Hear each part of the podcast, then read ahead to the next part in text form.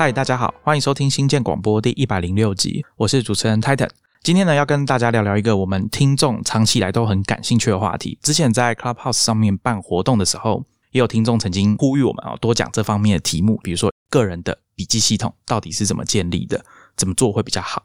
那我们今天呢，邀请到一位特别来宾，针对学习这件事情啊，来谈学习生产力工具。或者是说，哦，我们可以进一步讲说，个人的学习系统要怎么建构，请他来跟大家分享他的经验。我们今天邀请到的特别来宾是财报狗的行销经理林威宇。我们先请他跟听众打招呼。嗨，大家好，我是威宇。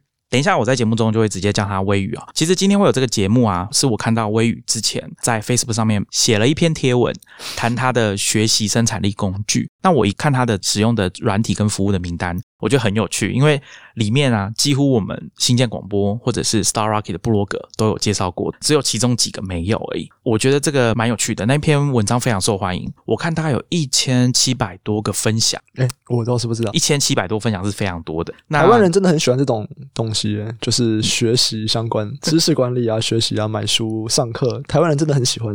我觉得里面工具有一些是真的蛮不错的，就是我自己刚好也有在用。我们都有陆陆续续跟听众介绍过，所以今天可以趁这个机会啊，请微雨来谈一下。说以前都是我们在介绍嘛，那这一次有另外一个使用者 来跟大家分享他使用的心得，我觉得也蛮不错的。好，那今天的节目会怎么进行呢？一开始我会请微雨先跟大家分享一下他在建构自己这一套学习系统之前大概是怎么做的，比如说可能学生时期是怎么进行的，会有哪些问题，或者是他后来才意识到有这些状况需要做一些调整。接下来我们会请他讲一下他是怎么打造、怎么挑选工具，他怎么知道这个工具适不适合自己，一路上大概花了多少时间进行这件事情。接下来我们会把他现在的这一套系统，大家可以在我们的 show notes 看到他当初的贴文。我那时候跟他讨论的时候，我说我们可以把结构拆成三个部分哦。第一个叫 input，就是输入，比如说你读一本书、读一篇文章、看一个 YouTube 影片，或者是听一段 podcast，这个输入的部分怎么做？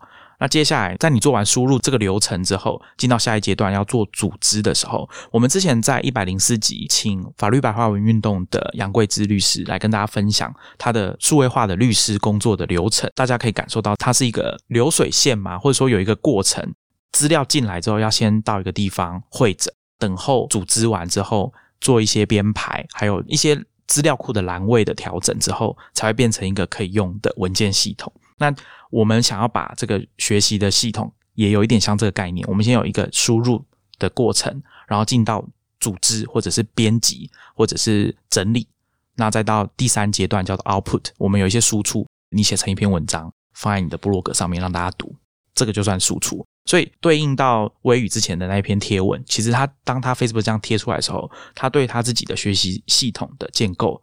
他就有一个简单的输出，可以让其他人更多人去了解他是怎么做这件事情。所以，我们今天就请他来节目上跟大家分享他的经验。那我们的节目向来都很希望说，听众如果听完我们的节目，可以按图索骥，按照我们的 show notes 提供的连接，还有我们提供的资讯跟做法，我让大家自己可以去实做。希望说，听众听完我们的节目之后，除了在知识或者说收听上面有知道新的东西之外，在你有需要的时候，也可以对你有实质上的效益。这样子。好，我们就开始今天的节目。嗯，好，没问题。请问一下微宇啊，你还没有建构这套学习系统之前，嗯，你以前是怎么做的？嗯，其实我以前不管看什么书，因为我小时候很喜欢看小说，我就是看小说长大。看小说基本上就是我的阅读模式。那看小说，你一定是从第一个字一个字一个字字看到结尾嘛？你不会跳来跳去看，你也不会摘重点看。哎，有的人会直接看结尾，真的吗？小说啦，小说。真的没有剧情啊，就没有那个张力在，所以我不敢看任何书。我后来其实都是这样看，我都当把它当小说看，就从头开始读。对，从头开始看，然后每一句话都看，然后看到结束。那小说嘛，你不会画重点吧？我不知道，我我不会啦。一般读者可能不会。对，所以我不管看完任何的书，其实我也没有在写笔记，我也不看重点，我就是凭一个印象。我看书的时候，其实我蛮容易去连接到其他的东西了，就是我可能看到这个段落，我会觉得说，哇，这跟某个东西有连接。或者是我们往往看书的时候，我们是带着一个问题去看书的，所以可能看到某个东西的时候，我会想说：哇，我可以怎么样应用它？那通常这种有一个灵光一闪的概念，它可以在我的印象中留比较久。不过我就是没有做笔记，然后我也没有做任何的记录，所以有时候一本好书，你可能看到很多觉得很有启发性的东西，有没有？你都会有一种说：好，我把它记下来，然后你就记在脑中，等你两年后再回去看，你会发现，哎。这个东西真的好有启发性，可是我这两年完全忘记了，像一本新的书一样。对，就真的跟新的书一样。然后某种程度你会想到说，哇，真的，我当时看到我就有这样感觉，我把你当时的感觉换回来，只是你这两年它是完全不存在的，就在你的使用上面它是不存在的。我以前读书大概是这样子，但基本上我不会认为它是一个大问题，在当时啦，它不会是困扰你的问题，因为你根本就不知道你曾经知道过它，对吧？你不会因为你不知道的东西感到困扰嘛？所以真正困扰的是什么？在当时啊，真正困扰的其实是。可能你三个月内读的东西还很新，或半年内读的东西你还很新，还有印象。所以当你今天要用的时候，你会知道说啊，我有个模糊的印象，它大概在哪一本书，在哪个地方，我再回去翻一翻。好，你翻得到没有问题。最麻烦的就是那种大概四个月到八个月这个时间，他的印象已经开始模糊了，你连他哪一本书都不记得，所以你要去想要去找那个 reference 的时候，你就要花很多时间。就想说，嗯，可能在哪一本书，然后翻很久，他有可能翻到。更惨的就是，哎，翻不到。那再看第二本书、第三本书，到底在哪一本？然后如果是网络文章的话，哇，这个就拜拜了，这个是一定找不到的。我不知道听众有没有这种经验哦？像刚刚魏宇讲的，你就记得说，没错，我一定有在哪个地方有看过这东西，但我怎么找都找不到，找书找不到，找浏览记录找不到，找书签找不到，找 Google 也 Google 不到，甚至那个网页根本就已经其实消失了，Google 搜寻也没有了。那这时候你要怎么办？那个感觉我觉得是很差的，就有经历过的应该会觉得说，这才是太讨厌了。这是一种被剥夺感。还有一种说你把我的钱拿走的感觉，就是你把我的知识拿走了。他我明明应该要有他的，但我被拿走了，是一种被剥夺感。呃，我们刚刚讲的还是没有涉及到，比如说你的工作，或者说你真的很很重要的事情要进行的时候会忘记你就想，假设你的家人好，你忘记他的生日，然后你永远都想不起来，那很真的很尴尬。嗯，对，所以其实，在那个时候，可能在二零一六、二零一七那个时候，我大概有觉得这件事情有一点困扰我了。所以我会开始想要去尝试着把我觉得有趣的内容，或者是我希望记得的内容，把它记录下来。其实我觉得记录有很多种方法，像我老板他是一个，只要看书，他一定是拿个铅笔在手边，然后他会一直在书上面画画，就画他的想法。他也不见得是整理书的内容哦，他就是画他的整个心理的架构这样子。可是我有一点，我对书有点这种洁癖，就是。我不能够容忍书上面有任何的标记折角，这样，所以那个时候我就开始挣扎很久啊，我到底要不要在书上面画重点啊？我到底要不要折书角啊？我的笔记应该记录在哪里？在那个时候开始尝试各个工具嘛，比方说二零一六、二零一七那个时候最红的笔记软体是什么？当然最早最早 Evernote 就会开始尝试，对，然后可能再到 Keep 啊、贝尔啊、Notion 啊，大概都有尝试一下。然后老实说，那个时候有时候也都是随便乱记，所以记了其实也不会回去用。对，这回到另外一个，像回过头来看，可能有的缺点就是，如果你记了笔记你没有用，那其实跟没有记是一样的。我觉得这点蛮重要。当然，你没有记的话是最不好的状况嘛，你连记都没记的话。另外一个就是你记下来，可是这个笔记就忘记，就是你摆那边没有去动它，加上你。记忆上本来可能就我们就是因为记不起来全部的东西，所以要写笔记嘛。可是如果你笔记写了却没有去碰它的话，那就没什么用。那另外一个是，我相信大家在看房间的教你怎么写笔记的书，他们应该都会强调说，这个笔记你应该要回过头去检视它。嗯，就算你现在当下没有要用到，那你应该也要有一个概念，就是你要回回过头去看它。我们在八十五集跟大家介绍 Revise 的时候，我就说它一个很棒的设计是，它可以。每天让你去回顾你以前画过的重点，那我觉得这个就是用比较人工的方式哦，让你去回顾以前有读过的东西，那保持记忆的热度嘛，可以这样说。我觉得 Revise 很聪明诶，就这个服务当时出来的时候，我他当时出来什么东西都还没有，他就只有单纯一个，就是我定期记你的之前记的笔记到你的信箱里面。那个时候我看到，我觉得哇，哦，那蛮早期的哦，对，很早期，很早期。那个时候我看到时候，我就觉得哇，就是漂亮的解法，我只能这样讲，就是很聪明啊，一个小小的东西，竟然没有人想到，为什么？然后那个时候我想说，哇，我要不要来台湾做一个？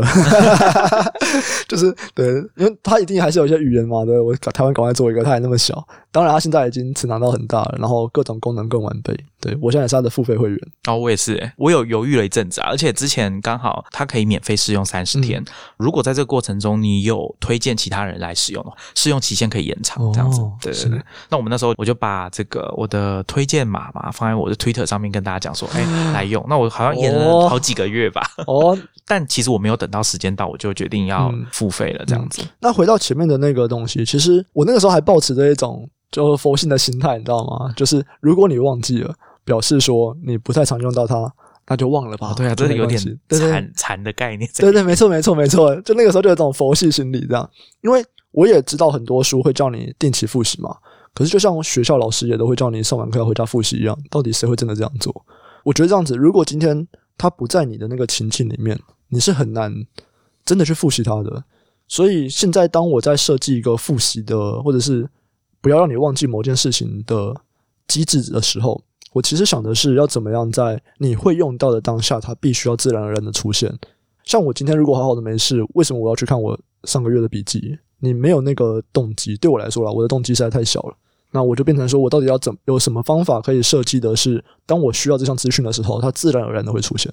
这可能跟我们的从事的工作或者你日常的兴趣可能有一些关系。比如说，像我们要做 podcast 好了，那我其实常常要去思考节目内容的企划。对，这时候如果常常我有在回顾我以前读过的东西，那对于在寻找灵感跟参考资料的时候是比较方便的，是比较有用的。是创意的发想这边。对对对。回到前面你说之前用了 Evernote，用了 Bear 这些，都一直没有变成习惯。你是怎么判定这个工具可能不太适合你？只要你没有继续用，它就不适合你。就是它没有让我想要用它，或者是我用了一下就断断续续的，它就是不适合你啊，你就是坚持不下来。但当时你的态度应该是比较，就像你讲的，可能比较佛系一点。你并没有一个说我一定要找到一个，在现在这个时候一定要赶快找到一个工具，让我把这些东西记下来。对，因为它其实并不是一个培养的 S。它就是一个你觉得有一点点困扰，可是你没有真的很想解决这个问题，因为它没有真的造成你生活中的大麻烦。我觉得很多东西都是这样子。它还可以，还堪用，那就先这样好了啊！我自己对这件事情的看法是，如果你要找到一个工具，你没有很喜欢，但是用起来也没什么问题，就像你讲的堪用，嗯，那我觉得如果以笔记这件事情来说，那你就继续用，嗯，就是确保几件事情没有问题的话，我觉得都可以继续用。那是什么事呢？比如说资料能不能带走？嗯，啊，它的资料格式汇出之后能不能继续使用？对，没错。比如说我们最需要的可能是纯文字档。或者是 Markdown 的格式，如果这两个都 OK 的话，那大概这个笔记软体可以继续使用，没有问题。那另外一个可能就是它会出，或者是这个软体资料的格式跟架构，比如说是档案夹这种格式嘛。以前的话，Simple Note 每一个都是一个文件，它没有办法让你做成档案夹的格式的话，像这种方式，你有没有办法解决？如果都可以的话，那是工具。就算你没有很喜欢它，但是我觉得写笔记这件事情还是蛮重要的，应该继续使用，直到说有缘你遇到一个适合你的工具，那我觉得 OK。比较糟糕，当然就是那我就不要，我就不记了。那这样状况不就等于又回到原点了吗？对啊，哎，我蛮好奇的。所以像你如果是搬笔记软体的话，你真的会把上一个软体的东西再重新整理一次啊？没有，我自己的做法就是早期刚开始，可能大学的时候会用 Evernote，觉得哦这个东西蛮棒。对。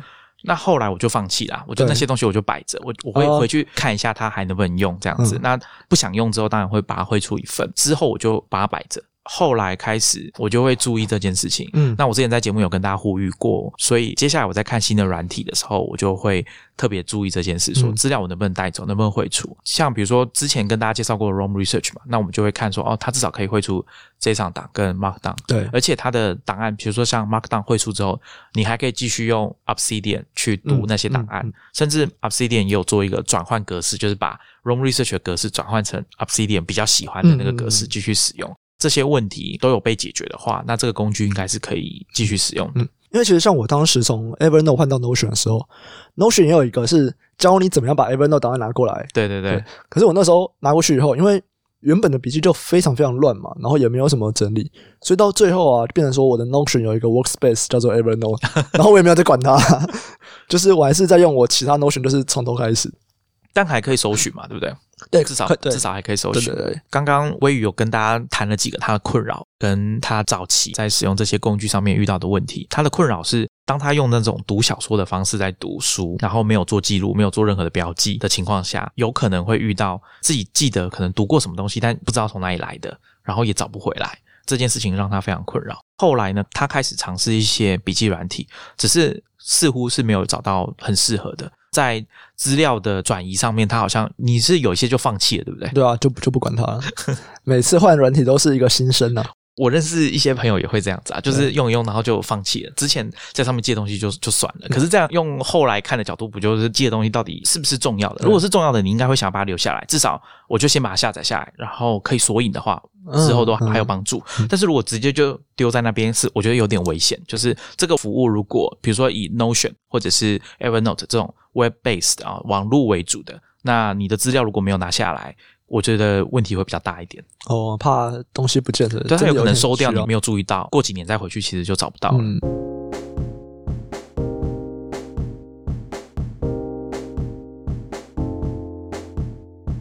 接下来我就请他就之前大家在 facebook 上面看到的那篇贴文啊请他详细的跟大家讲一下他大概是什么时候开始找到他认为适合自己的现在这一套架构。去打造他的学习系统。嗯，所以我应该是在二零二零年的五月看到 ROM Research。那个时候在推特上面超红，然后每个人都在讲这个笔记软体什么改变了他的一生啊，就是说什么用这个笔记软体之后，我就是在里面疯狂打字、疯狂输出、疯狂整理我的想法。你看到就很兴奋嘛，对不对？哇，居然有一个软体可以让你就是非常 enjoy 在思考上面，所以那时候我就用，一打开，哎，这什么？我觉得应该很多人用那个 Rome Search 打开都这个样子吧，就是一打开就是一个点，对啊，然后空白，什么都没有。啊，这要干嘛？我那个时候大概试了三天，然后。就要放弃了，要放弃，对，就要放弃，因为那时候就真的不知道怎么用啊。会是放弃，你知道为什么吗？因为我那时候是用 Safari，它不能打中文。哦，我知道它很棒，但是我就只能放弃，因为我以为它完全不支援中文。那大概是在二零二零年第一季吧，我知道这个东西，但是因为刚刚那个我讲那个原因，我就放弃，没有继续使用了。我记得它早期中文的搜寻好像有问题。哦，我后来再一次去使用它的时候，是因为我听到另外一位主持人啊，例子，他跟我说，在浏览器可以打中文。我就很惊讶，因为我记得我第一次用的时候就不行啊。嗯，好，所以原来我换一个浏览器，换成 Firefox，换成 Chrome，它就可以了。所以只有 Safari 不行。现在也还是不行。对我刚好前几个礼拜有写信去问他们，他们说他们有意识到这件事情，应该是说 CKJ 就是可能有一些字符像中文，他们的确是有遇到这种状况，在 Safari 没办法输入。但是这件事情他们知道了，但是没有办法。排在很优先处理的顺序上面，他就建议我说：“你就先用别的浏览器这样。”反正那个时候我就是遇到几个问题，其实我觉得跟你讲的蛮类似的，就是在语系的问题上面。第一个是搜寻，因为我们搜寻我们喜欢字，我们一定会按 Enter，但对他来说，那个 Enter 其实已经是一个指令了。就是如果你有这个标题的笔记，你就跳那个标题笔记；如果没有，就新建。那通常我在打的时候，我选字一定都是没有的嘛，所以他就是直接帮我新建。那这不是我要的行为啊。或者是他 Tag，那个时候 Tag。我不知道怎么样去 take 一串中文字，所以我就觉得虽然看别人用很像很酷，但对我来说，好像东西好像还有点 bug 啦。再来就是它的弹性实在太大了，那我也不知道到底要怎么用，所以我就没有用。直到七月吧，我五月放弃嘛，那大概是七八月的时候，我看到了一个 YouTube 叫 Suomi，这是一个应该是住在美国的日本人吧，他在分享他使用 Room Research 的方法论，或者是他是怎么样去做他的笔记的。然后那时候我看，我真的是觉得哇，真的太酷了，所以我就开始去模仿他的步骤，然后也去看他推荐的书《How to Take Smart Notes》这本书，他在讲卡片和笔记法。然后我就照着这样的步骤啊，照着这个书里面写的方法，在这样方法论上面去教我目前的系统。我先跟大家简单介绍一下什么是 ROM Research 啊，它是一个以网页为主的笔记软体，或者说你可以你讲笔记软体，可能老板会不爽，创办人可能会不同意啊。但是我们就先讲它是笔记软体。我们在第六十三集有详细的介绍过，大家可以去我们的 Show Notes 找来听。它的特色就在于它是一个主打网状的思考的一种笔记的方式。它的主要的特色是它有一种双向连接的设计。我必须说，Rome Research 出现之后，开始有大量的笔记软体啊，采对采纳这个概 采纳这个概念。对，没错。它的这个双向连接，大概可以分两种吧。第一种就是你在打文件的时候，其实你在文章里面可以插入一个像我们讲 Wiki 的那种连接，就是告诉你点了之后会连到另外一篇笔记。一旦你有插入这个连接之后，你连过去的那个笔记，它也会有一个关联性，告诉你说这篇笔记曾经被哪些笔记做过连接，那它就会显示在文件的最下面。那另外一种有点像我们在写论文，或者是大家在读 Ben Thompson 的文章里面，你会看到他常常会引用他自己以前写过的文章，或者是大家在写论文的时候，你必须要引用其他研究者论文的内容。那这时候你会做一个引用嘛？那 Rome Research 可以在这个部分告诉你说，这个引用的原文你是从哪里连过来的。当你在做修改的时候，比如说当你在做这个被引用的这个文件的修改的时候，其他有使用这个部分的文件也会一起被修改。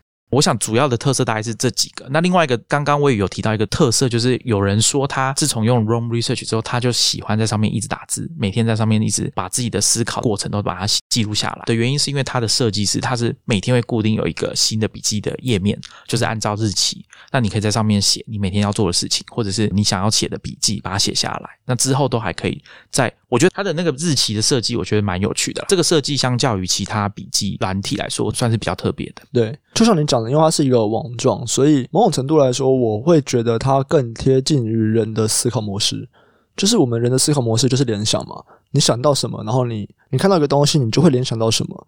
所以这样子的设计，它就可以让你很容易的把你所有想到或者是你觉得你觉得有关联的东西，全部很容易的连在一起。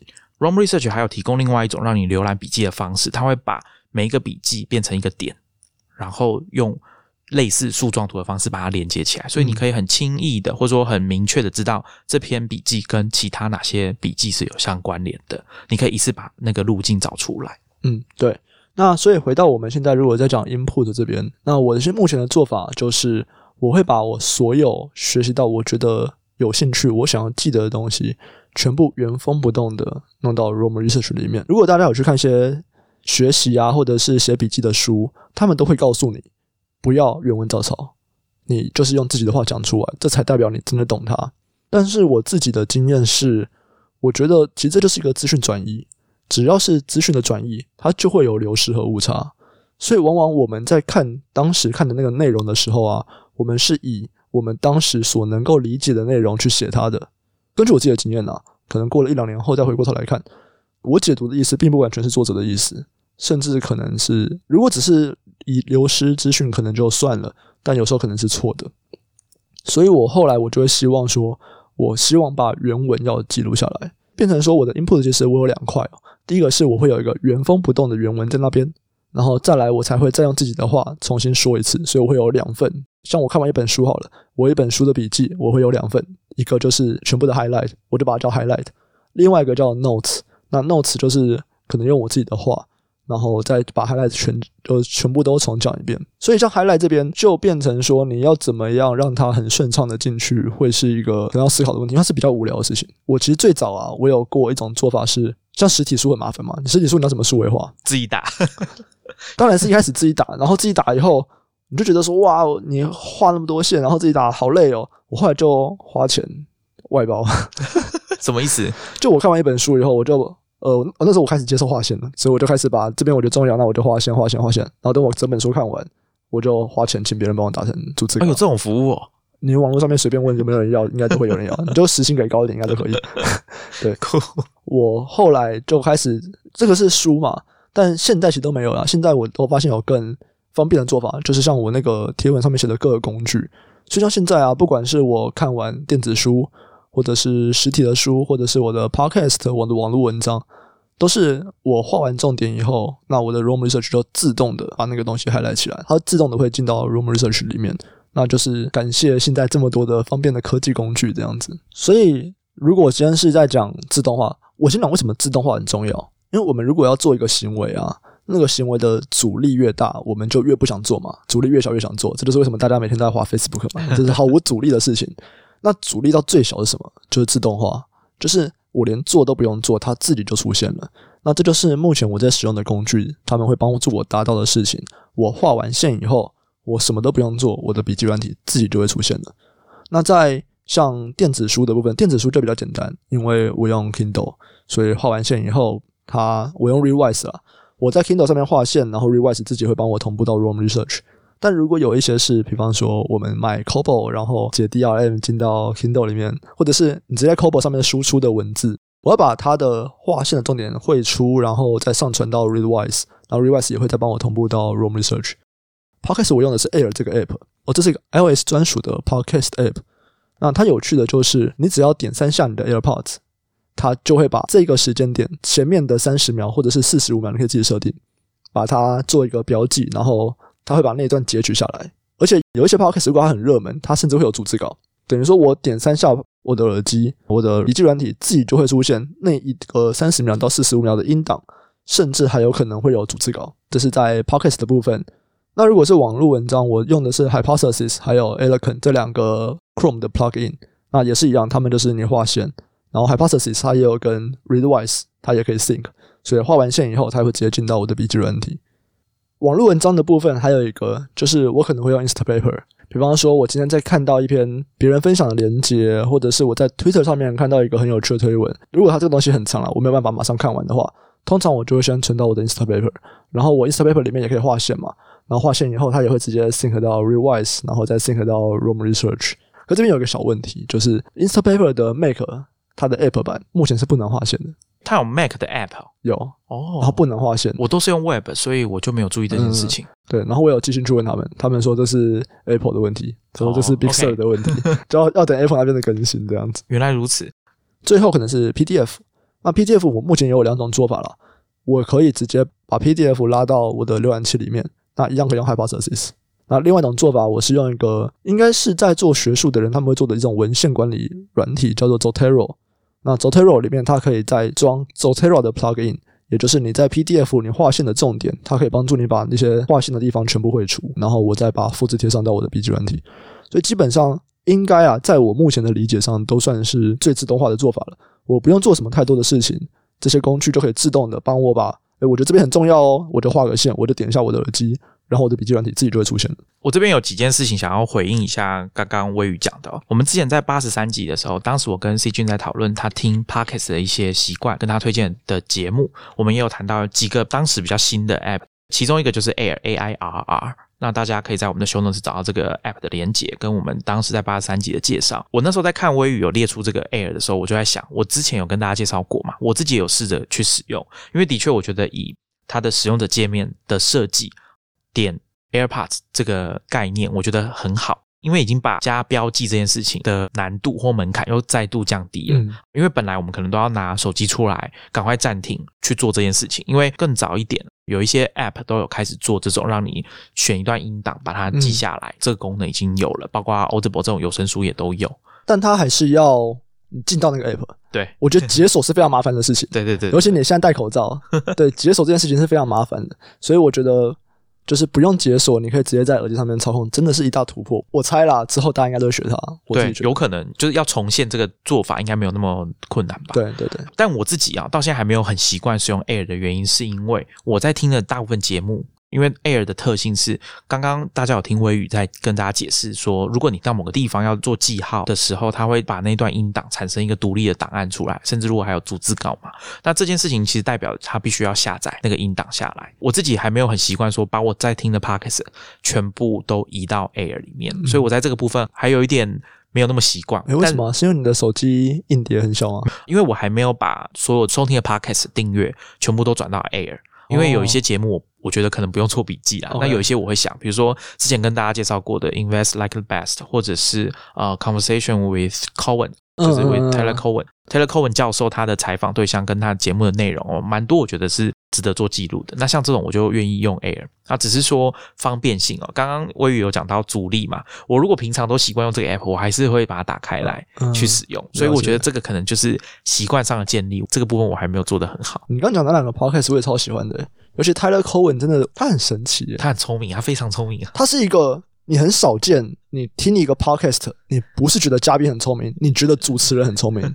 对，真的就是我听这么多 podcast，他是少数你一听就觉得说，哇，这个主持人太聪明了吧！所以我的第一季 podcast 我有学他，就我有个高估低估的环节，我就是在学他。对对对，他他里面有这个设计啊，就是他会在节目的算中段或者是后段的时候会问来宾有一些概念。那你觉得这个东西是 overrated 或 underrated？推荐大家去找来听听看。我们之前在科技创业周报里面有推荐过一集，是他采访之前公司刚上市 Coinbase 的创办人 Brian Armstrong。那一集我觉得也蛮不错的。你刚刚有提到 hypothesis 跟 eloquent，你怎么区分什么时候要用它们，什么时候要用哪一个？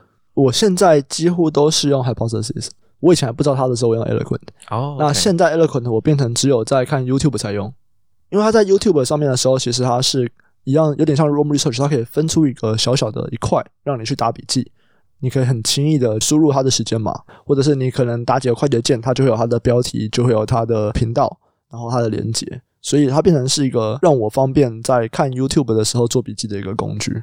我当时发现 Revise 的时候，呃，觉得很棒的地方就在于，我们可以归纳算 Input 的方式，它几乎都有做支援，对，然后可以同步到一些笔记软体啊。现在的话，应该就是 Evernote。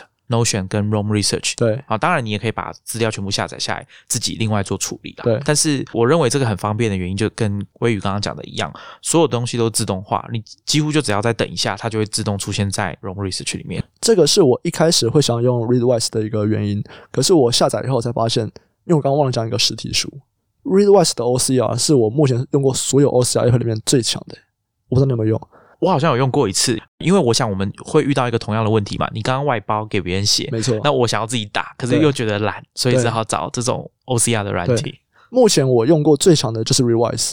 你真的是拍一张照片，然后它就会让你在照片上面，你可以去画你的文字画线，然后画完线以后，它的 OCR 精准度超级高，然后就就直接存到他的那本书里面了。这样，我之前是有试过一个叫 Text Scanner OCR，嗯啊、中间都没有空格，Text Scanner OCR，它的特别的地方在于它直视、横视、中英夹杂它都可以辨识。那有一个小缺点是它的标点符号常常会变成半形的，嗯对，这我猜可能是目前常比较常我觉得见的 OCR。应该都会，因为 Revise 也是，它也是中英文、直视、横视都可以，而且它的步骤超少的。因为一般很多的 app 你要先拍照，然后再到下一个编辑的一个页面，然后编辑的页面弄完之后，它会再有一个确认的页面。可 Rewise 就没有，它就是真的很简单，你拍照以后直接在照片上面直接画线，它的步骤就很简洁。它的确也会有半形的问题，有时候我强迫症发作，我就觉得很不开心，我就要把这些东西全部的复制到一个半形转全形的网站，然后贴上那边整完之后再弄回来。但我后来因为自己都会再重打一遍嘛，就觉得算了，那我自己重打的时候，我弄好我的全形这样就好了。一开始我会这样子啦，就是我会要把它一定要弄成全形，可后来因为变得比较多了，然后也变得有点懒。那反正因为我都会再用自己的话再重讲一次，再写一个不同的笔记嘛，所以我后来就觉得说，好吧，那我可能 Rewise 这边我半形的也不太会看它了啊，那只是用来作为一个记录的。我最常看的还是我自己写的那一份，那我就在我那边搞好就好了，这边就眼不见为净的感觉。那你会用 Rewise 的这种重复让你回顾 highlights 的功能吗？我其实比较少用，所以它是一个用来同步的这个工具对啊。因为你在提醒我这件事情上面，我有别的工具。我在 Rewise 我的定位啊，它就是完整的储存我有兴趣的内容嘛，所以它基本上那些文字很有可能是我想要里面的一小段而已，或者我想要里面的某个概念，但我画了一整个段落，我不一定想要复习这一整个段落，我要复习的是里面的某个核心概念，或者我可能只是对里面的某个冷知识有兴趣，或者小概念有兴趣，我不一定想要永远记得它，只要我想要找它的时候找得到就好了。所以在提醒我复习这边，其实我是用其他的工具在帮助我。我们等一下会再提到。嗯，好，那刚刚在 input 这个部分啊，我们大概可以知道微语的方式，就是他先用 revise 这个工具去汇整他在网络上、在电子书上面读到的东西做的划线、做的注记，会透过 revise 同步到 Roam Research，甚至连我们之前提到 Air 这样子帮 Podcast 做记录的 App。都可以把这种 highlight 把它同步到 Revise，而且这些工具它们通常都有一个特性，在 Revise 同步到 Roam Research 之后，它其实都会附一个连接，让你可以直接点到原本你划线做记录的地方。比如说像 Inside Paper，它上面可以划线，你在 Rewise 同步到 ROM Research 之后，它还是会有一个 location 的地方，你点一下，它就会跳回打开 Inside Paper 的画面，直接跳到你当初划线的那一段，所以你要看前后文也很方便。所以大家现在大概有个概念，就是微语它就是用 Rewise 来同步它所有的 highlight 跟注记阅读过的东西，那到 ROM Research 之后再进到下一步啊、所以接下来我们就要请他来跟大家谈说他怎么组织这个东西。他现在已经把所有他读过、觉得重要的东西、有兴趣的东西都已经记下来了。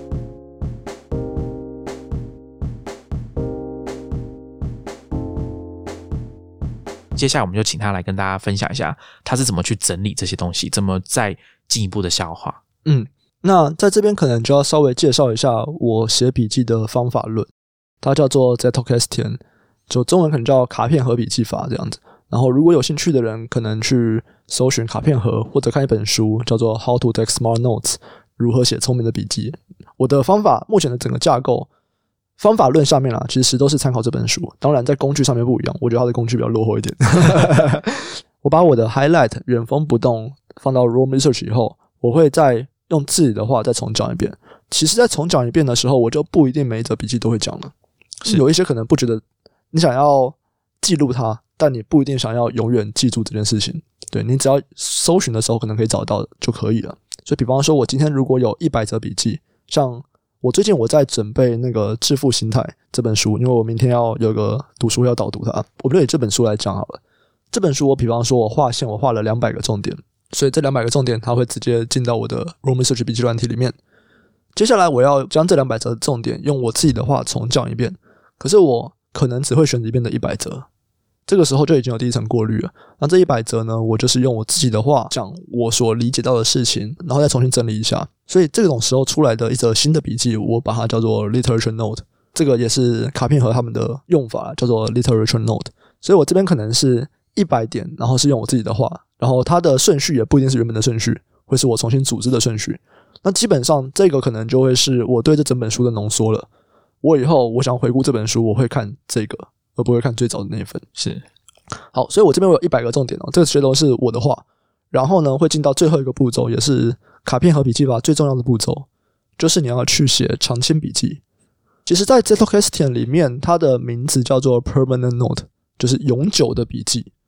有另外一个在开发 iOS 的一个城市设计师，他不是说什么我是写 iOS app，不是，他就是开发 iOS 的人。那他把它叫做 Evergreen Note，所以我把它翻译叫长青笔记。那这种笔记法，它有趣的点是说，你每一则笔记就是只有一个概念，或者说就是一句话。所以我这则笔记就讲，我这则笔记它就只有一句话，这一句话就是我要记得的东西。然后我里面会有很多的 metadata，就是你会说它的出处是什么。它跟哪一些笔记有关联？像我在里面，我还会写一些我自己的注记、我的思考，然后我会写闪卡。对，所以我的笔记大概会有三种。如果要来讲的话，大概就是三种。第一种就是原封不动的把原始的内容弄到 Room Research 里面，是用 Readwise 帮我同步的内容。对，那是原封不动，一字就每一个字都一模一样。那第二层呢，就是 Literature Note。我把《致富心态》这本书变成《致富心态》的 literature note，那可能把两百点浓缩成一百点，用我自己的话讲，重新组织它。最后在这一百点里面，我会再去找接下来三五年我都想要记得的东西，我把它变成 permanent note，我把它变成长期笔记。那这种时候又会有进一步的筛选，可能一百点里面，最后可能只有十点、二十点被我做成长期笔记。我以为我可不可以请你再多解释一点关于长青笔记这个东西？嗯，因为我自己对它比较不熟，我比较没有这个习惯。我想请你多解释一些。好像第二层啊，我们用自己的话说过一遍以后，那像 Room Research 不是有一个功能，就是反正我就是加两个中括号，然后它就变成了一则新的笔记吗？所以基本上就是这个样子。我在第二层的用我自己的话讲过一遍的笔记那边，如果我觉得这句话很重要，这个观念很重要，我很想记得它，我就加两个中括号。然后我就会加一个 tag，就是 permanent，在这个笔记里面。接下来在这个里面呢，我就会去写说为什么我觉得很重要，我觉得它可以用在哪些情境，那我对它的思考是什么，然后它的出处嘛，像刚刚讲的。然后我会有很多跟这则笔记有关的笔记，我都会把那个连接全部加在下面去。呃，然后我还加 keyword，所以我以后只要不管是从其他的笔记，或者是从其他 keyword 里面，我只要输入那个我这则新的笔记，它就会自动跳出来了嘛，那我就可以很容易的连接到它。这边就是建立完整个连接以后，会确保我之后更容易的找到它，或者是当我需要的时候，自己会出现。但有一些东西可能是你会希望你是一直记得，或者是有办法更内化的。它不只是在你需要的时候出现，是你希望它成为你的一部分。你希望你的整个思维模式，它有很大的扮演的一个很重要的角色。所以这种时候，我就会去写闪卡。那写闪卡的话，在 Room Research 上也是很像有一个那个类似的 JavaScript 或者是 Plugin 有办法帮你去做到闪卡的功能，但我不是啦，我就是加一个 Flashcard 的 tag，定义我要的问题跟我想要记得的答案，之后呢，我就会再把它汇出到 Neural Catch 这个 app。那 Neural Catch 就是在帮助我做主动复习啊、间隔复习的 app 这样。这边我想问一个技术问题啊，你刚刚说你会在你的长青笔记下面加关键字，那这个关键字我可以把它理解成 tag 系统吗？它是 tag 没有错。那你在使用这个关键字的时候，你会想要用英文还是中文来？我用中文的，因为我之前一直在思考这个问题，就是我个人的 tag 系统到底要怎么做会比较好。我就会想到一些延伸的问题，比如说我是不是可以在所有的网络服务、所有的应用程式，我都用一套 tag 系统就好，比较好记，不会错。那你在做资料索引的时候也比较正确。但是会遇到一个问题，就是到底要用中文还是要用英文？什么时候要用中文？什么时候要英文？那我有听过一种说法，就是有人可能就干脆啊，全部都用英文，只要是 tag，它全部都用英文。那这样就比较不会有出问题。那如果说真的一定要用中文的，比如说像中文的人名好了，那就没有关系。那我之前有试过，想要用原文加上中文，就是英文加中文，对，有点麻烦。然后再来就是，它的确很有可能会遇到格式上的问题，比如说索引的时候很难搜寻，也也是有可能的。好，那所以这个部部部分我还在思考啊，这个东西怎么做比较好？嗯，我的 tag 其实它不会是一个字，诶，比方说像笔记，我不太会有一个笔记的 hashtag，我会是如何做笔记，或者是写笔记的好处，写笔记可能发生错误的东西，它其实是一个情境，因为笔记它其实很大，那我其实 tag 的做法主要是那个情境是什么，通常它是一个句子。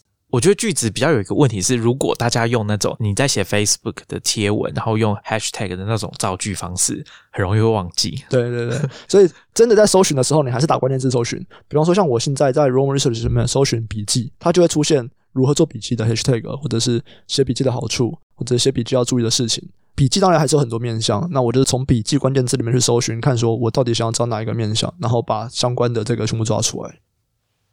好，那我这边我觉得我可以再多补充一点 Neural Catch 这个 app 哦。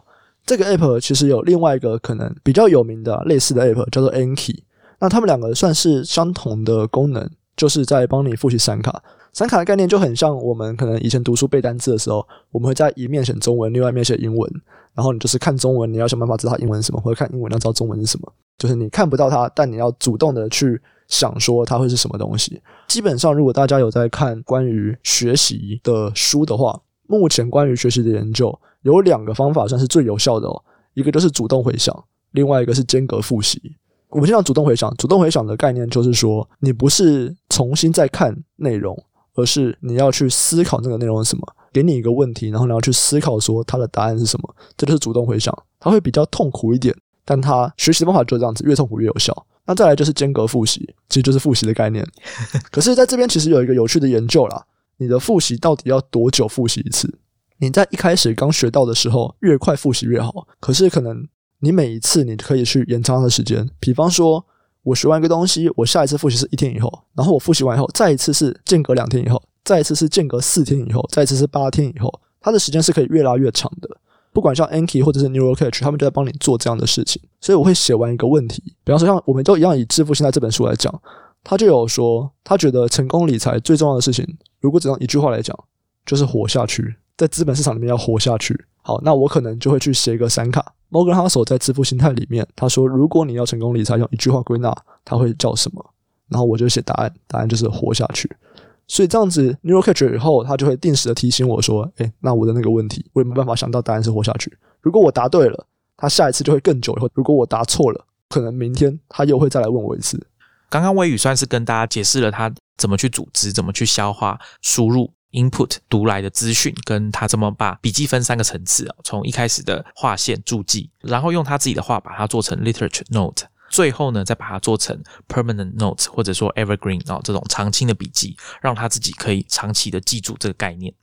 好，那接下来我们再讲另外一个输出。当我们把吸收进来的知识做了消化跟整理之后，还有一个步骤叫输出。为什么我们要这样分类？是因为我们常常在网络上有看过一些很厉害的人士啊，他们常常会说，如果你在学习过程中有写笔记，或者说有在写文章的话，他对你的学习的过程，或者是当你在研究如何学习一个城市语言，好了，那很多人可能会写一些所谓的技术笔记。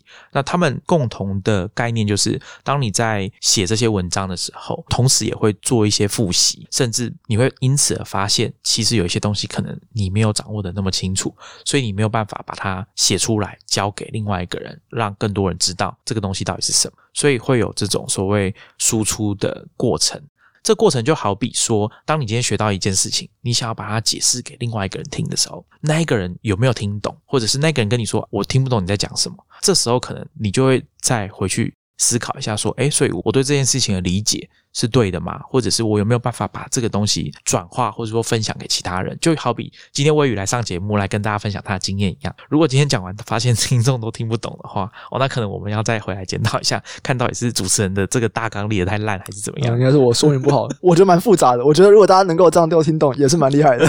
好，所以我们接下来就请微雨来讲一下他是怎么做 output，怎么做输出的。我觉得我实际在整理资讯的部分，其实就是在刚刚整理的阶段。在那个时候，我不是就会下很多的标签吗？然后去想说它到底跟哪些笔记有关联啊？然后我之后可以怎么样用到？所以其实那个时候，我觉得就算是一种输出了啦。那最后，当我在可能写文章，或者是像我跟我的另外一个 partner 阿瑶也在拍 YouTube 嘛，可能当我们在做这种比较系统化的输出的时候，我就会是针对这个主题，然后去列几个 hashtag，或者是列几个我有印象的长青笔记。Roam Research 最大的好处就是它都是连来连去的，而且我前面其实这些连接点我全部都做好了，所以当我下一个标签以后，我可能很快就可以把关于这个标签的以前可能十则笔记全部拉出来。那这种时候对我来说，输出就很容易做，因为你素材全部都有了。接下来要做的事情就是分类跟编辑。分类就是说我可能我今天第一段想讲什么，第二段要讲什么，第三段要讲什么，跟编辑。所以在输出这边，我觉得对我来说是相对的比较单纯啊。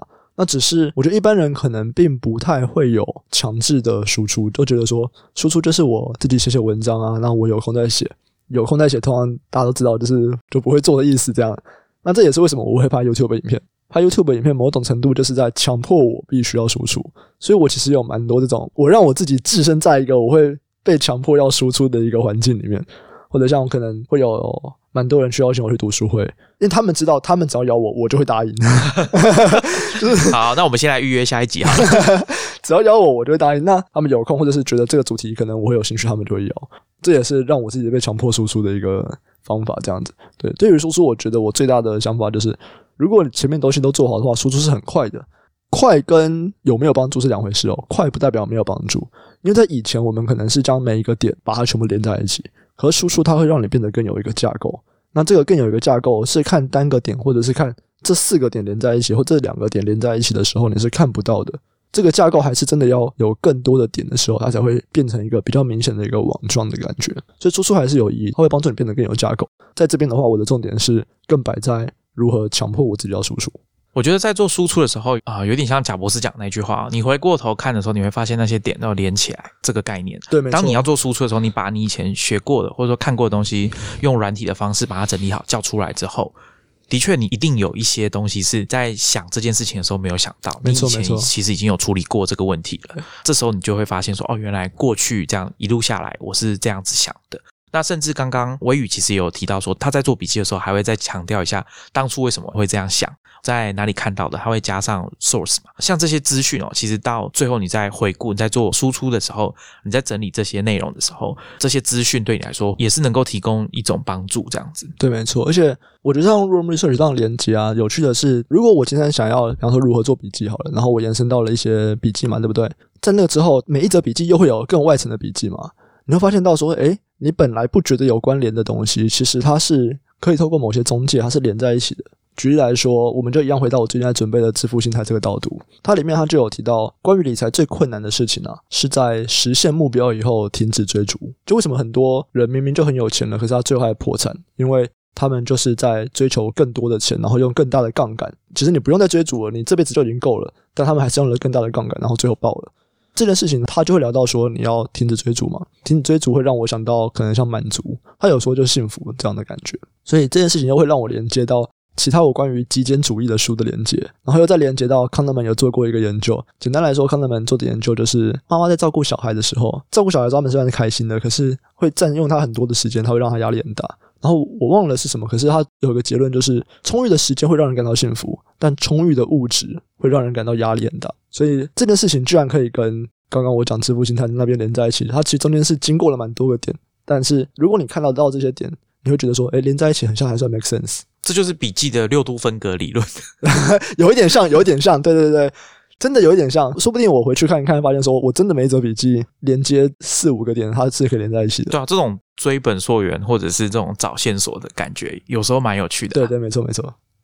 好，那魏，我这边想问一个问题，我想可能听众也会有这个疑问哦。我们刚刚有提到说，当我们把这些笔记都记下来，当你要做 output 的时候，你可以比较快找到相关的关键字嘛？那你怎么记得你要的关键字有哪些？比如说一个主题，它可能涵盖的关键字蛮多的，那你要怎么确保说你都有记得，对，把它找出来？因为我在 demo 的时候啊，我都会给大家看一个，如果今天已经有了每个笔记全部列在上面，你只是要做分类跟编辑是很容易的。那每次到这个时候，就会有人问说：“诶，那你怎么记得你写过这些笔记？”其实这个东西他没有想那么困难，当然就是我也记不得，我也记不得我写过这么多笔记。但是因为我们不是都有做连接嘛，所以你只要把关键词打上去，或者是把你有印象的打上去，以后啊，你会发现说你一拉就是一整张网，因为你列了这个笔记，它就会再连接可能三个笔记，三个笔记又再连接三个笔记，就九个笔记，对你这样加起来就是九加三加一了。所以就看你要拉到几层，你最后其实拉起来的就是一整张很大很大的网，通常是不用去很刻意的记得它。就像我前面讲的，我现在觉得一个好的笔记软体就是你要用的时候，它自己会出现，不是我自己去记得它的，它自己就会出现的。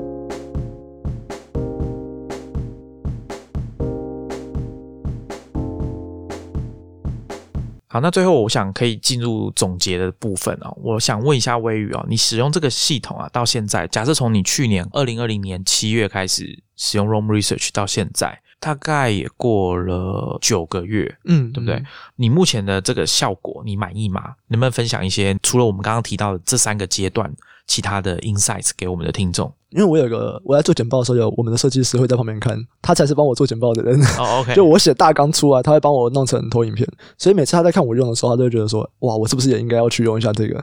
我们办公室已经蛮多人被我推坑成功了。哦，那他们不就都要付钱吗？因为我之前听你在 Clubhouse 上面说你是免费仔，你 Room Research 没有付钱。对对，可是因为同事们蛮有钱的，毕竟我们是一个投资公司，对，所以大家的业外收入都还是蛮多的这样子。OK OK，所以到目前为止，其实我觉得这个系统算是还不错。接下来可能我还想要加强的点，我觉得比较不是我可以掌控的啦。有很多目前的自动化还没有到真的全自动。例如说，刚刚我们不是有提到 Room Research 要 Sync Neural Cache 吗？目前为止，因为 Room Research 没有开 API，所以还没有办法很自动的 Sync。它要是你 Room Research 那边汇出一个 JSON 档，然后再到 Neural Cache 里面去汇入 JSON 档。再来是现在那个 iPad Pro 二零二一版要出来了，那我应该会买一台来玩玩看，就是我只是想玩玩看而已。因为 iPad Pro 最主要就是用来做图像思考的部分会有帮助嘛。可是在这边如果要结合我的 Room Research，它要什么更方便的自动化的同步方法，这边我还没有研究。不过应该就会是下一个阶段会想要处理的事情。所以看起来你在考量未来的新工具的时候，你可能就会着重在它的整合能力嘛，跟你现有系统的整合能力。对，因为我觉得目前整个系统算是还不错了。如果真的要再考量一个的话啦。因为我目前其实听起来会知道说，大部分的东西都是建立在有点像 Room Research，就是我的头脑；Readwise 就是把外面其他东西整合到 Readwise，然后 Readwise 输入到 Room Research 这个头脑里面。所以接下来，如果我要继续使用这个头脑，就是继续使用这个 Room Research 的话，它的确就是会要考量更好的整合，或者是更自动化、更方便的东西。另外一种想法就是要不要用别的替代方案，比方说关于 Room Research 最常被拿来比较的就是 Obsidian 跟 RimNote 嘛。最近我又看到一个，就是 Essence Research，这个它是一个开源的。软体，它基本上长得跟 Room Research 一模一样。这件事情有点尴尬，就是 Room Research 的创办人 Connor Y Sullivan 啊，之前有发一个 tweet，有点像是在呛 Athens 啊，说你们完全照抄 Room Research，这样子 OK 吗？因为 Athens 有入选 YC，就是 Y Combinator 新梯次的创业团队啊，所以 Connor Y Sullivan 就去 at program 啊，就跟他讲说，所以你们现在是怎么样抄没有关系的，是不是？我倒是不知道他有入选 YC，我只是先看到它是一个 Open Source，那当然 Open Source 就期待，因为其实。Room Research 之所以会那么强，我觉得它的社群是功不可没的。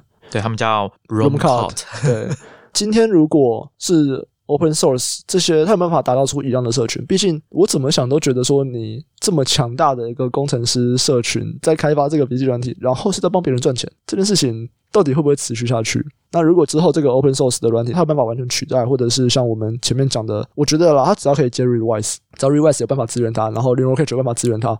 我应该是有办法直接无痛转移，这个好处在哪里？第一个当然是钱，虽然说我现在 Room Research 我现在是免费载，但我总有一天要付钱嘛，对不对？总有一天创办人他会希望大家付钱。再来的话，我虽然说我自己没有很大的 concern 啊，就是在隐私权的部分，如果你是 Open Source，我相信隐私这部分你还是保护的比较好。我自己对 Room Research 的一点点抱怨是，我觉得它速度不够快啊，这个绝对是一个，尤其是打开的时间。对对对对对，所以微宇，你每次在用 Room Research 的时候，你会让它常驻在你的 Tab 里面嘛，维持开的状态，因为它每次重新开启都会很慢嘛。因为我用 Edge，所以我就是把它变成一个 Web App，那我就不会管它。哦，OK。手机你就不会使用，对，手机我就不。那你在手机上想到要记东西，你要怎么办？我就用备忘录，哦，就用内建的备忘录，对，然后再 copy 过去嘛，还是？对对对，因为我就用苹果系统嘛，用 iPhone 用 Mac，所以我就是直接打在备忘录，然后等我可以用电脑的时候，我就直接把它贴过去。那我在手机上我会用 Draft，我们之前在应该是第八集的时候有跟大家介绍过。优点就是它速度非常快，在手机上面你打开之后马上就可以写笔记，因为它的游标都会帮你准备好，你就开始打字就好了。它可以插入自动化的脚本叫 Action，所以你其实也可以去找一个从 Drafts 到 Room Research 的这个转换。那你打完之后，你就按一下，它就帮你跳到 Room Research 有帮 Mobile 设计一个 Quick Capture 的这个界面，按送出就可以了。等到你下一次打开 Room Research 的时候，你就可以同步。这是他们目前为止在没有行动版 App 的设计。或者是 Draft 还有一些 Action 也很棒，是它可以直接帮你加双括号。你在打的时候，它可以直接用 Room Research 的格式去打双括号。那你再送到 Quick Capture，也可以很快的把这件事情记录下来完成。这样子，我来研究看看。好，那节目的最后啊，我相信我们的听众朋友既然对生产力工具这么有兴趣，一定都是在摸索自己的一套系统要怎么建立，或者是可能是你对这个东西有兴趣，但你还不知道要怎么做的听众朋友。那我想请微宇给大家一些建议。嗯，那我觉得这个东西，它到最后它还是蛮个人的，就是你还是要清楚你最后的目的到底是什么，你到底为什么会需要一套笔记系统，你到底最后可能会想要用在哪边，根据你的这个用途来打造适合你的工具。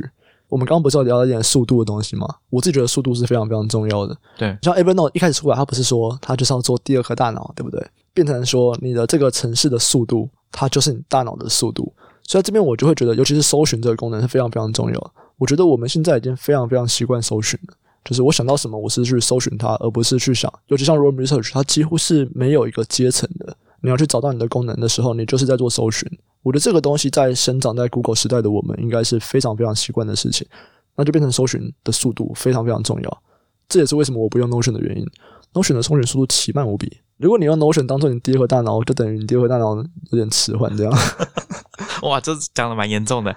我觉得速度是一个蛮值得思考的议题啊。就是刚刚魏宇有讲搜寻的部分，然后再来是结构。Roam Research 的结构，它不需要你去思考说你现在写这个东西要放在哪个档案夹，它就希望你赶快把你想到的东西把它记下来。这个概念就好比说，我们传统的文件系统里面，我们都会想说，哎，这个文件打开，比如说你启动 PowerPoint，你启动 Keynote，你启动文字编辑器，它都会问你说你要不要开哪个文件。嗯，如果你不要的话，你当然可以选我要开新档案。但是这个过程中，你永远都要做这件事情。嗯，它没有办法直接跳一个新的视窗，然后你就开始做你想做的事情。当然，有些软体会提供客制化，让你选择你城市在启动的时候可以怎么做。呃，我想有很多 App 的概念就是希望你跳过这些阶段，直接进到你想要做的事情。这个观念我们之前有讲过。另外一件是关于软体的速度，我们之前有推荐大家一篇文章啊，Craig Mart 写的，叫做 Fast Software: The Best Software。快的软体就是最好的软体。为什么我会在讲这篇文章？因为我之前听到他去上 John Gruber 的 podcast 的 talk show，那他们又就是在谈说，哎，独立的创作者完全靠自己写作、写部落格、建立会员系统，让自己变成一个独立的工作者。在谈这件事情，那当然他就提到这篇文章，我觉得大家可以去找来看一下。他的意思就是说，当一个软体的速度很快哦，哦，他特别有强调说，他讲的快的软体，并不是说这个软体在运算上面很快。他的意思是说，你在操作这个软体的时候，如果你的游标在移动，你在下指令给这个软体的时候，它的反应如果速度很快，你就会觉得这个软体很值得你信赖，它有确实按照你想要做的事情完成。如果你今天每次做一个动作，软体都要等零点五秒才会显示。对你来说，你一定会很快的不耐烦，或者说觉得，比如说我的存档到底有没有存进去，你可能会开始怀疑它。那我想怀疑一个软体运作可靠度，可能就是一个警讯吧。我觉得软体的速度这件事情，大家也可以感受一下。说今天你在使用这些软体，到底为什么你会不喜欢它？可能有一个原因，就是因为你觉得它反应速度很慢。通常我们不会接受一台反应比人脑还要慢的电脑。听说 Obsidian 比 Roam Research 快很多。哦，因为它是本机端的软体嘛，对。那我觉得有一个做法，大家也可以参考一下。我最近在实验，就是我每隔一段时间，我会去把 Roam Research 的所有的档案全部汇出，嗯，然后放到我的云端的硬碟里面。让 Obsidian 去索引它，Obsidian 里面有做一个转换，它可以把 Roam Research 的笔记格式转换成相容于 Obsidian，对，等于是说我离线备份，我再另外备份一个 Roam Research，然后用 Obsidian 来处理它。那因为 Obsidian 它的特性就是，只要你的档案是点 MD 啊 Markdown 这个格式的，它都可以处理。嗯，好，所以它在资料的搬移上面就没有我刚刚讲的那个你需要烦恼的问题。那另外一个就是它的处理档案方式就是传统的档案夹。的格式，所以如果有听众朋友你比较习惯这种方式去处理你的资料、你的文件的话，那可以考虑也是免费的 Obsidian。我对 Obsidian 比较不习惯的啦，就是它的那个检视跟编辑的模式切换这件事。哦，对，它比较像那种我们讲 Vim 啊，Vim 这种工程师在用的编辑器。对，就它不是可见即所得这件事情让我有点困扰。哦，OK，很多人很喜欢但我自己是没有很喜欢。我自己因为就只是拿它来备份而已，所以我就没有用。那如果是要写作，就是认真的要写文章。的话，那我会使用的软体是 i Writer，我并不会直接用我认为是笔记软体的东西来写文章。我会在最后的编辑才用 i Writer。其实我也是这样，我是先用 Draft 好在上面打我的大纲，或者甚至先写一段草稿，就像它原本的名字嘛，Draft 啊，就是草稿。到一个段落之后，我再把它转到 i Writer 继续往下写，这是一个步骤。那我还为什么你会想要换到 i Writer 去写？我以前是用 i Writer，是后来我才学会用。Drafts，我等于是把 Drafts 当成我所有只要要处理文字的东西，第一关我都先用 Drafts 去写，不管是写 email、写一则推文，或者是我在 Slack 上要写比较长的讯息，我全部都用 drafts 打完之后我再再丢过去那这样就比较不会出错。因为我用 iWriter，其实我只是想要它的算字数的功能，因为应该说目前对中文，对中文对，就你对中文你要算字数，我觉得没有很好的处理方法，几个啦，Page，然后 Google Doc。可是除了这两个以外，像 Room Research 其实对于中文的计算其实就有点问题。对有问题。我觉得中文算字数真的是一个痛点啊。然后那个时候我就觉得，哇，我就是需要知道我的字数啊，怎么办？然后我就找一个漂亮的算字数软体，结果最后居然是付费的 iWriter。它不是订阅，所以还好啦。对对对，我为了要算字数，我要花钱。不过我必须讲哦，这个算字数做最好的，刚刚你说 Google Docs 嘛，另外一个应该是 Word，微软的 Word 在这方面应该是做的非常好。哦我没有用 Office，我是很少用啦，但是嗯我想这个应该就是他们的强项，从以前到现在。嗯对，好，那我们今天很高兴邀请到财报狗的行销经理林威宇来跟大家分享学习生产力工具，建立自己的学习系统，或者你要说笔记系统也可以。我觉得像这种类型的题目啊，我自己也很感兴趣啊。我相信以后还是会有机会，我们会继续聊这个话题啊、那我们今天就先跟大家聊这边，我们下一集见，拜拜。拜拜。